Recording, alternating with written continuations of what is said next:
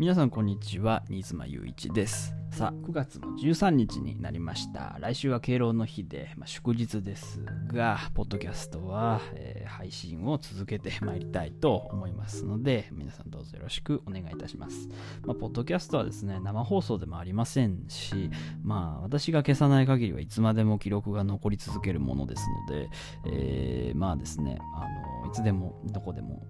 何度でも聞いていただくことが、ま、基本は可能かと思いますので、えー、ま祝日、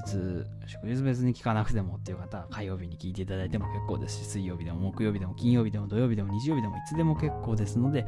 聞いてあげてください。聞いてあげてください。先日ですね、えー、っと、あの、2回目のですね、えー、なんだっけ、ッドキャストをですね、配信した後にですね、まあ、あの、私これ、アンカーでっていう話をしたんですけど、このアンカーではですね、これ視聴者、だあの誰が見たかはまだわかんないんですけど、あの何人ぐらいが大体見たかっていうグラフがですね、まあ、出てですね、まあ、最大6っていう風な感じで映っててですね、6人もっていうふうにこう思うわけですね。で、ただですね、こう、中にはですね、国籍とかもこれ分かるんですね、だ見た方の。で、そううまあ分析を見てみるとですね、まあ、今、日本ばっかりなんですけど、1人だけね、なぜかあの、ジャーマンって書いてあって、ドイツっていうふうにこうちょっと面を食らったというかですね、え、そうなんっていうふうにちょっと思いました。まあ、やっぱりね、アンカーってそれ、まあ、世界中で使われてる、あの、ポッドキャストの、あの、フォーム、あの、プラットフォームというかアプリなので、まあ、まあ、さもありなんなのかなというふうには思うわけですけど、あまりドイツ国籍の方がですね、これ聞いてもこな、何のことかよくわからないっていうのは、これちょっとあるかなと思うんですが、残念ながら私、第二外国語、中国語ですし、まあ、あれもですね、大してあの勉強してませんので、まあ、ドイツ語にはちょっと対応できないなというふうな思いながら、まあ、でも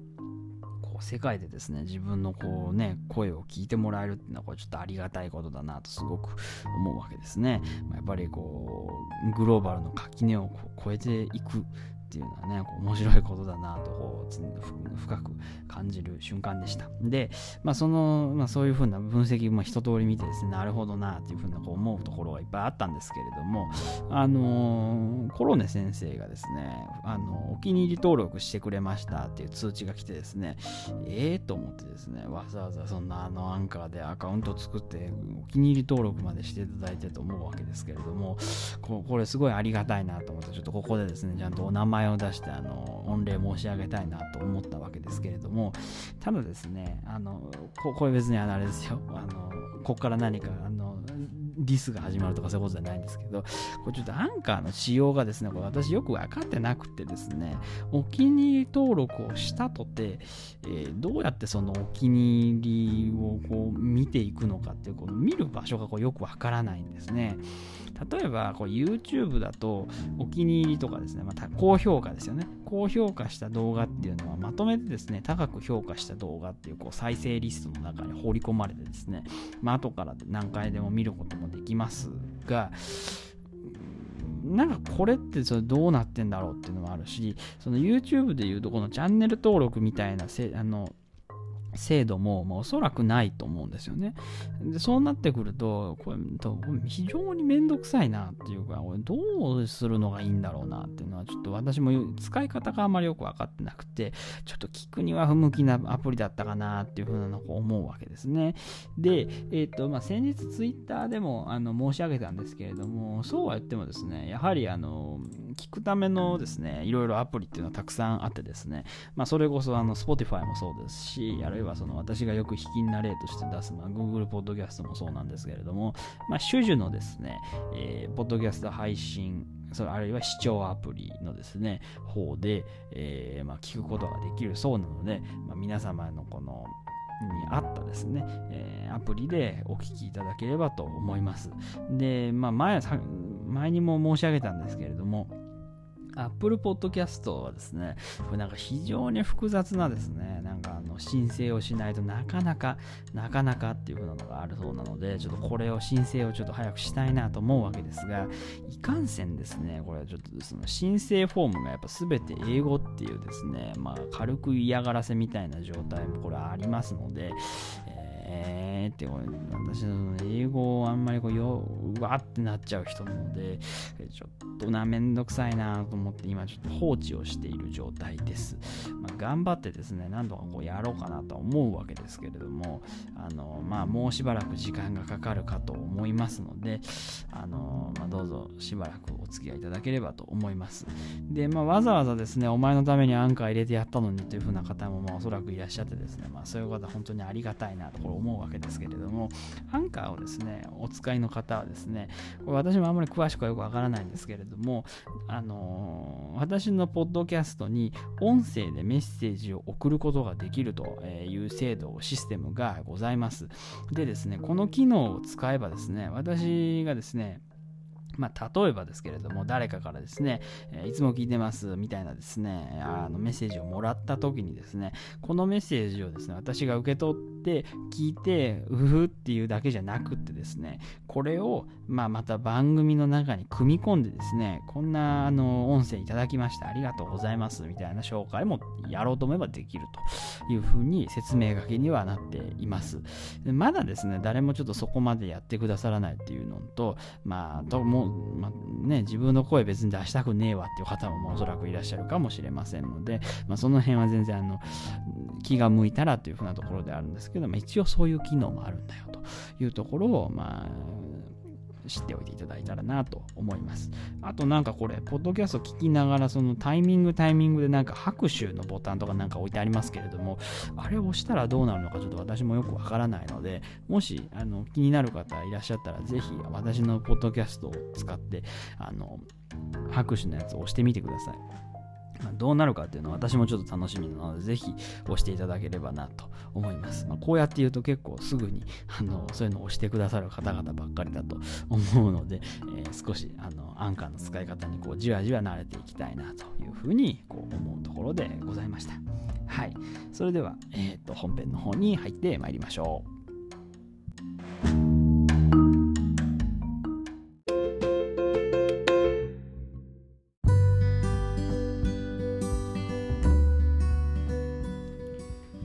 さあ、それではですね、えっ、と、本編の方に入っていきたいと思いますが、えっ、と、今日はですね、コメントを読む前にですね、1個だけ訂正をしておこうと思います。で、何を訂正することがあんねんという話なんですけれども、えー、2週間前にですね、8月の30日の回でですね、えっ、と、まあ、ワクチン打ったんだっていう話をこれしまして、でですね、まあ、2回目の、えまあ、ワクチンだったんだけど、あんまり副反応大したことないっていう話をこれしたわけですが、ごめんなさい。大したことありました。でですね、これなんで嘘ついたのってこれ話になるわけですけれども、これはですね、えー、本当にですね、収録の段階では割と元気だったんですけれども、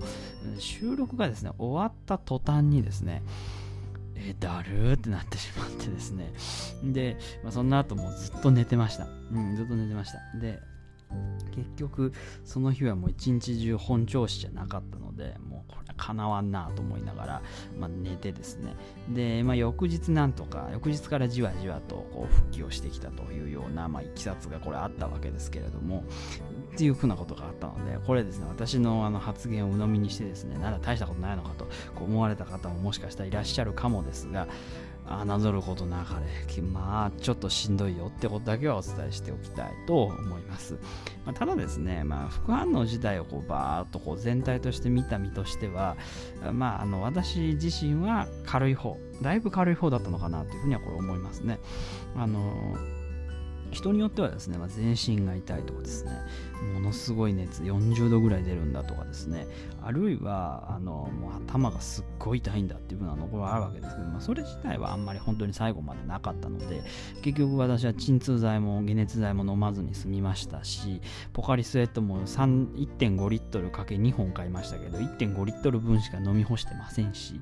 まあ楽な方だったのかなっていうふうには結構思います。が、まあ、どうなのかなって思います。これからま3回目の接種をするのかしないのかみたいな議論もこう日本の中でこうしていくというふうに言われていますけれども、まあ、できればあんまりね、その何回も何回もっていうのはちょっとどうかなともこれ思うわけですが、まあ、そうは言ってもですね、ま、かかるとしんどいですよみたいな話もあるので、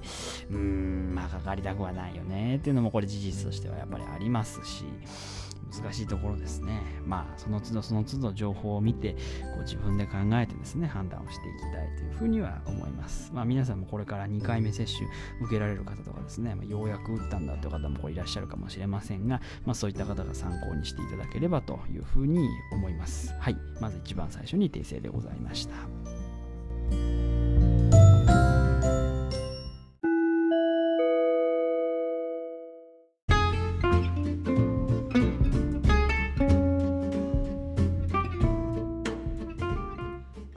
読むぜコメントということで、えー、今日もお寄せいただいたものを読んで、えー、ご紹介したいと思います。さあ、えー、っと、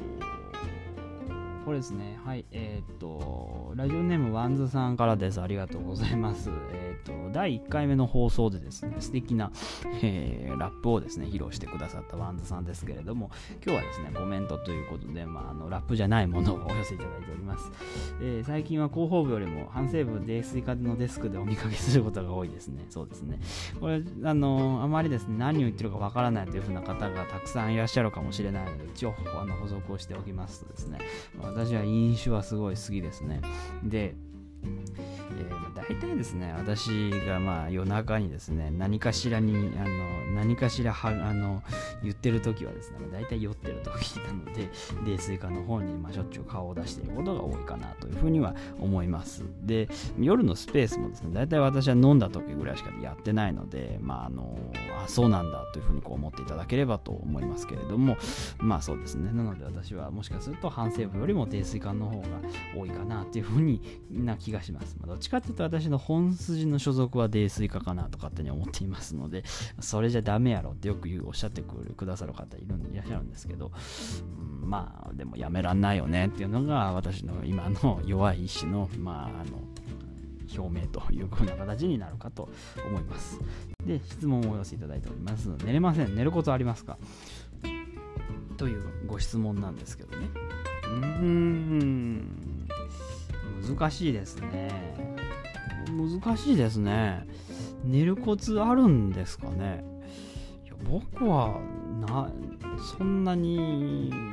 ねあんまり寝れないっていうことでちょっと困った経験がないのでちょっとなんか、うん、どういう風に言ったらいいのかなっていうのはあるんですけどそうねなんだろうね。寝れないんだったら寝なくていいんじゃないですか？って私なんかだとこう単純に思ってしまいますね例えば？そうですねまあ逆にあもう眠いってね思って寝すぎちゃうんですっていうこう人もいるわけですよ。これ睡眠のパターンってこれ難しいですね。個人によってかなりばらつきがあるので、ね、難しいんですけど、まあ、例えば、まあ、ね、眠すぎてこれ仕方がないっていう人には、うん、じゃあ、ね、好きに寝たらばっていうのもこれも言いますし、寝れないっていうのと寝なくていいんじゃないっていうのにこれ言っちゃうわけですね。で、寝れないってことはですね、まあ、なんだ、その、眠くないまあ、体がですね、睡眠を欲していないわけですから、まあ、実際そうなのか知らないですけど、まあ、多分いらないっていう判断をしてるはずなんですよね。だから寝なくていいんじゃないかなと思うわけです。もちろんこれ結構危なっかしい、あの、一か八かの掛け事みたいなところがちょっとあるので、これ難しいんですけどもね、場合によってはそれちょっとやったら、こうねゆくゆく支障が出るとかそういうこともちょっとあるかもしれないですけれどもまああの寝れないんだったら寝なくていいとただ寝ない時に何するかこれちょっと重要っていうか、なんかしとけばいいっていうのはあるんですけど、私はそうですね、これはあの例えば、あのワンズさんなんかだったら授業準備とかよく夜中にされてますけども、もう眠くなるまでやるとかですね、あるいはこう自己研鑽っていうところでこう、例えば科学をやるとかですね、あるいはもう私なんかだと数学をやるとかですね、そういう風な感じでこう何かですね、寝なくても済むんだったら、こう自分のこうにこう投資をするというかこう自分のためになる何かをしてあげるっていうのはこれちょっと一番いいかなと私は思いますね。これ間違ってもですねこれ、えー、なんかダラダラとこうしてしまうっていうのはこれちょっと良くないですね。これね Twitter やったり YouTube 見たりっていうのもまあ悪くはないのかもしれないですけれどもそれだけじゃちょっともったいないなと。何かこう有益な作業をですねして体が寝たいぞって言い出すのを待つと。で言い出したら、まあ、ゆっくりその時に、えー、まあ、許されるだけ寝るというのが、まあ、一番いいのかなと思います。ねコツとまでは言わないですけどな特に私はそういうのを思ったことがない。眠い時には眠くなるし、ね、眠くない時には全然眠くないっていうのはこれやっぱりありますからこうやっぱり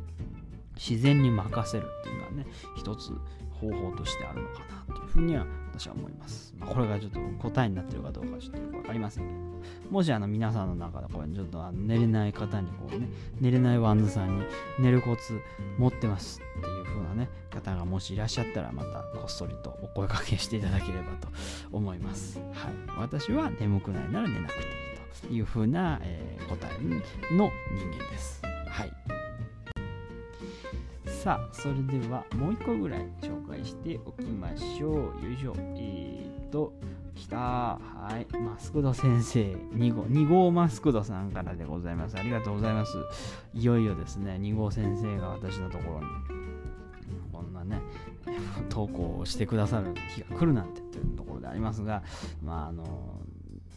丁重に、えー、お取り扱いをさせていただきたいと思います。コメントのところにですね、番組名タイトルの、えー、案くださってます。ありがとうございます。ここで紹介するのは一旦置いといて、10月の一番最初のポッドキャストで、えー、配信をしたいと思います、えー、質問です。江藤さんがお勤めになる塾は新妻です あでもまあ、江藤なんですけどね。はい、あの新妻であり江藤でもあるっていうところがあって、で、またあの本名もあるっていうようなことで、こう 3, 3つの人間を使い分けて生きていますから、これちょっと大変なんですけど、まあ結構です。江藤も新妻も同じ人間なので。はい、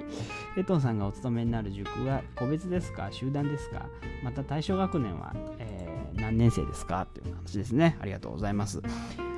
あのー、そうさなそうさなだって。えっ、と、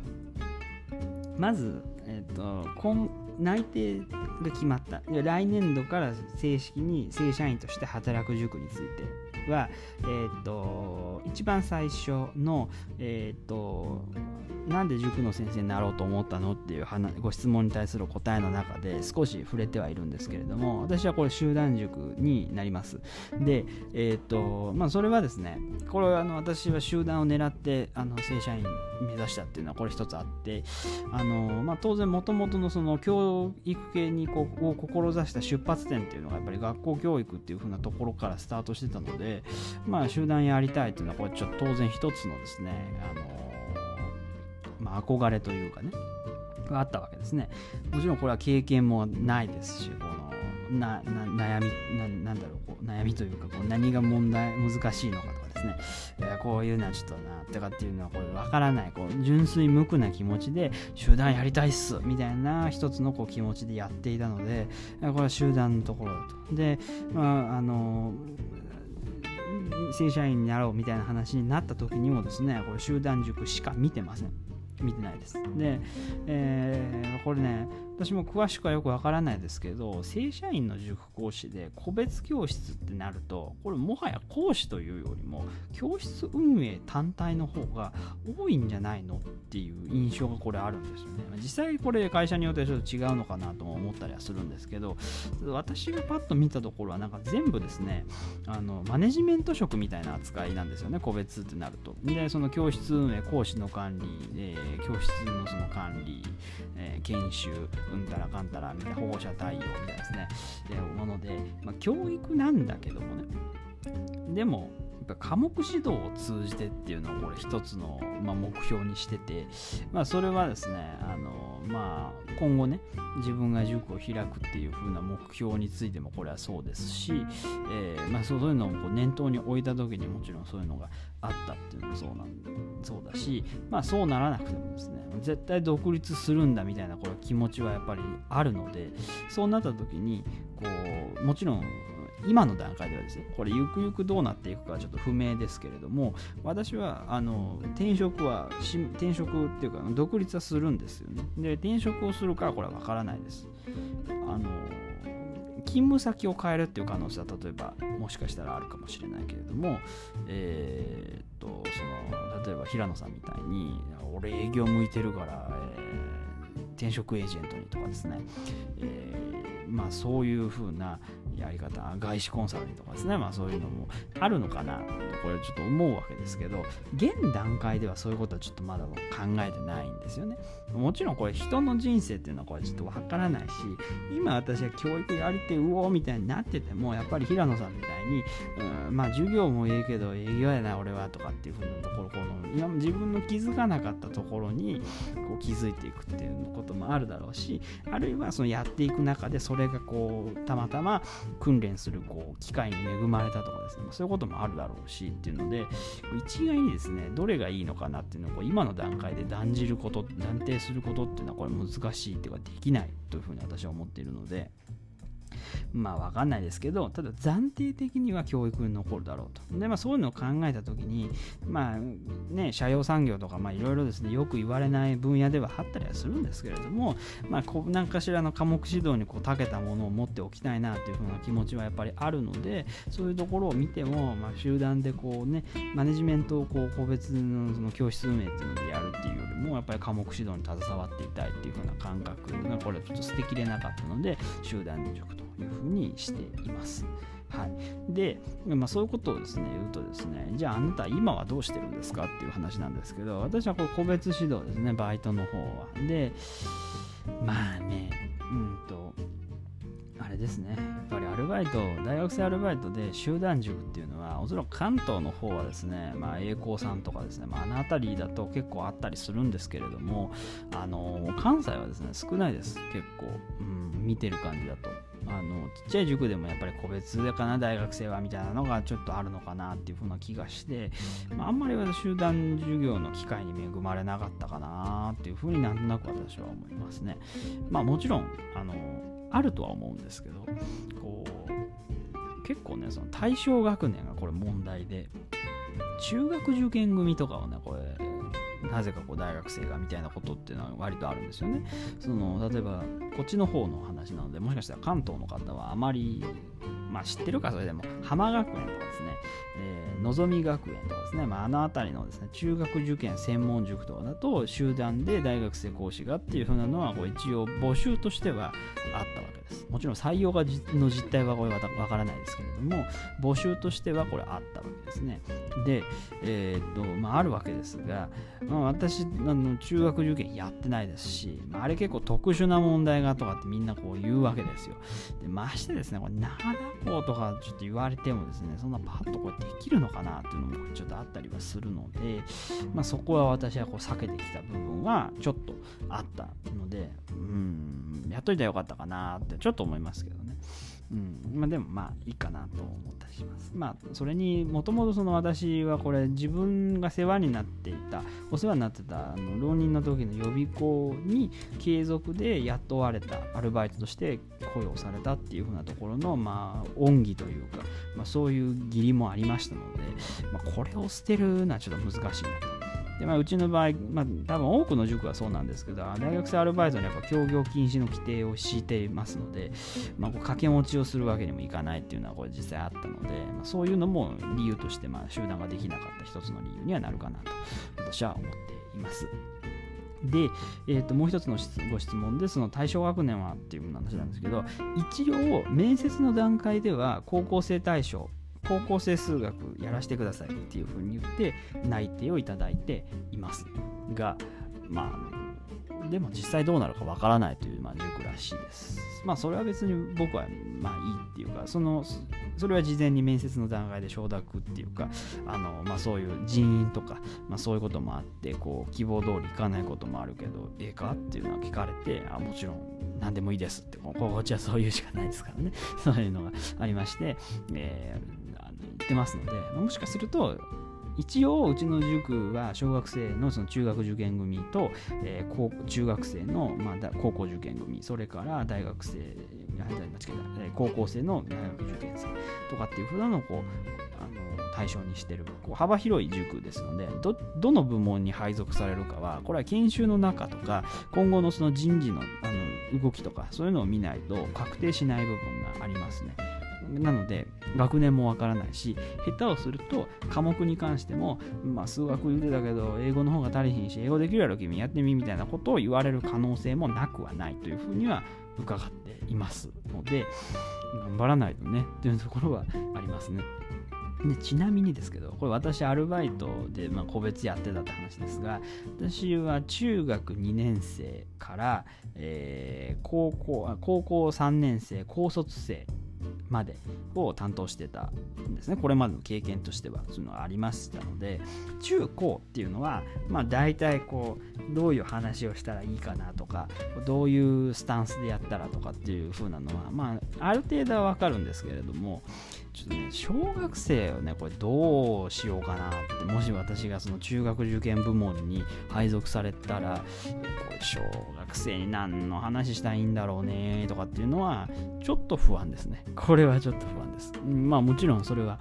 中学受験に詳しいね、中学受験にあの従事されてる方もいっぱいツイッターにあのフォロワーさんでいらっしゃいますので、ま、そういった方に教えを請いつつもとかっていうふうなことにはなっていくかと思いますが、現状としては高校生部門配属お願いしますとは言っているので、えー、まあ、そこに行くんじゃないかなと勝手に思っています。まあ、そういうふうにこう強気に思ってていると、あのいろいろね、外れたりいろいろありますけれども、まあ、その辺はもうね、気にせず、あの天に任せようというふうな感じで、まあ、いようかなというふうなのかに思っています。はい。というふうなところでございました。えー、っと、今日はこの辺にしておきましょうかね、質問は。あの、あと2つほどあるんですけれども、えー、っと、これをですね、やってしまうと、えー、もう全て食べ尽くしてしまうことになりますので、ちょっと食べ尽くすのはやめておこうということで、まあ、残しておきたいと思います。はい。まあ、前回長かったので、今日はちょっと短めにしようかなと思っています。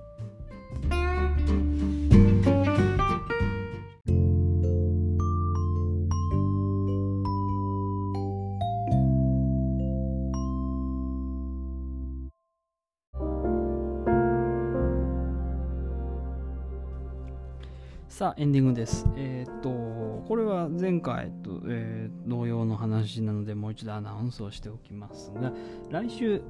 9月20日は祝日ですが、えー、通常通り、ポッドキャストの配信は続けます。よろしくお願いします。まあ、あのいつでも聞けますので、好きなお好きな時に聞いていただければと思います。で、えっ、と、前回、先週のですね、えー、ポッドキャストでも申し上げました通り、現在ですね、えっ、と、このポッドキャストの配信のですね、タイトルを募集しております。良いタイトル案がですね、あります方は、9月20日月曜日、来週ですね、の17時までに、17時ですよ、夕方の5時になりますけれども、までに、えー、っと、私のツイッターアカウントの、えー、固定ツイートに貼ってあります、えー、新妻雄一のスペース投稿フォームという Google フォームの、えー、コメント欄のところにですね、こんなあのタイトル案どうでしょうかっていう風な形で送っていただいたらと思います。で、お寄せいただいたタイトルはですね、すべてあの拝見させていただいて、えー、10月最初のですね、えー、ポッドキャストにてですね、一挙公開、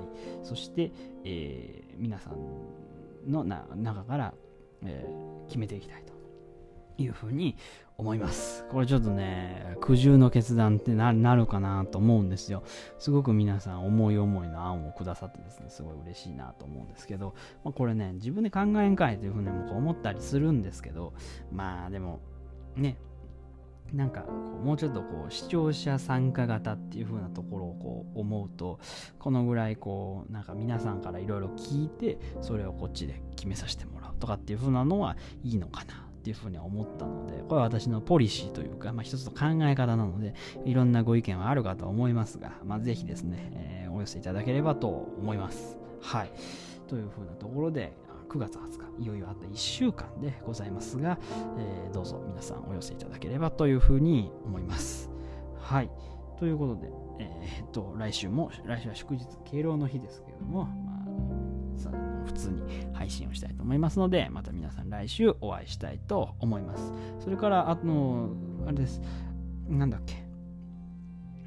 別にあのタイトル案だけじゃなくて質問とかコメントとかいっぱい寄せてくださいね。あのそろそろ食べ尽くしてしまいそうなので意外とたくさん来ててもですね1回のあの収録で消費してしまう量が激しいのでぜひ皆さんあのどんどん遠慮なくお寄せください。あのたくさんあればあるほどですねあのこちらもありがたいですしどんどんあの収録がはかどるというふうなものですのでぜひ皆さんあのふるってコメントご質問もお寄せいただければと思います。それでは皆さん来週の祝日のお昼にまたお会いしましょう。それでは皆さんごきげんよう。